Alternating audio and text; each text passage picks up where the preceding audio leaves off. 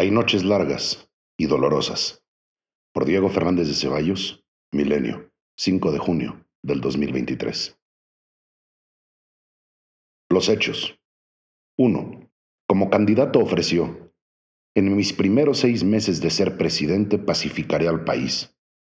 Y le creyeron 30 millones de mexicanos. 2. Hace un año afirmó, si no logramos pacificar al país, habrá fracasado la cuarta transformación. 3. Al final del quinto año de gobierno, reconoce la existencia de más homicidios dolosos respecto de los habidos en sexenios anteriores. Y a este le quedan un año y cuatro meses. ¿Qué responde ante su evidente ineptitud y rotundo fracaso? Lo mismo de siempre. Todo es culpa de la mala herencia que nos dejaron los gobiernos neoliberales.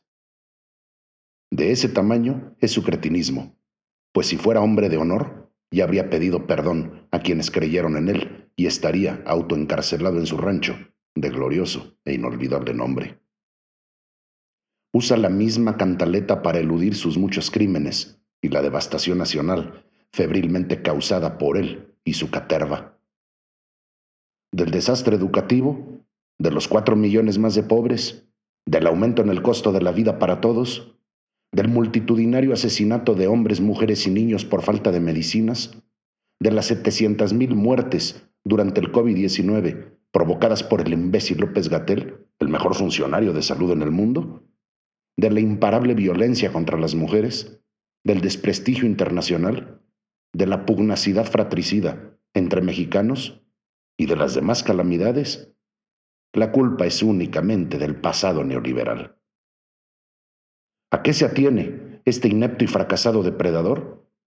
Se atiene a las Fuerzas Armadas, al narco, a dilapidar el erario y al sometimiento de millones de mexicanos.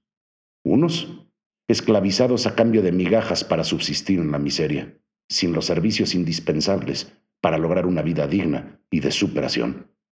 Otros, entregados a la cobardía suicida, temblando en el matadero ante su verdugo.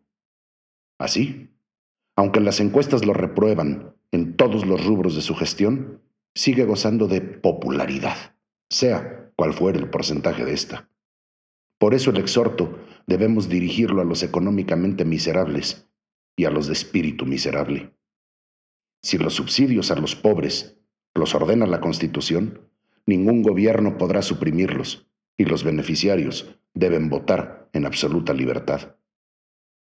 Los cobardes son, evidentemente, corresponsables de la tragedia de México. Mientras este falsario haga leva electoral con los más pobres y tenga entumecidos a millones de apocados, México no tendrá paz ni progreso. Por eso, a unos y otros dirijamos nuestra proclama, pues aunque a toda noche le siga una alborada, también las hay muy largas y dolorosas. Postdata, otra vez estalló la pudrición cuatrotera cuando las madres buscadoras imploraron a los sicarios no ser asesinadas por buscar a sus amados despojos, Tartufo coincidió con la súplica y pidió a los tordos asesinos portarse como buenos ciudadanos. Aleluya.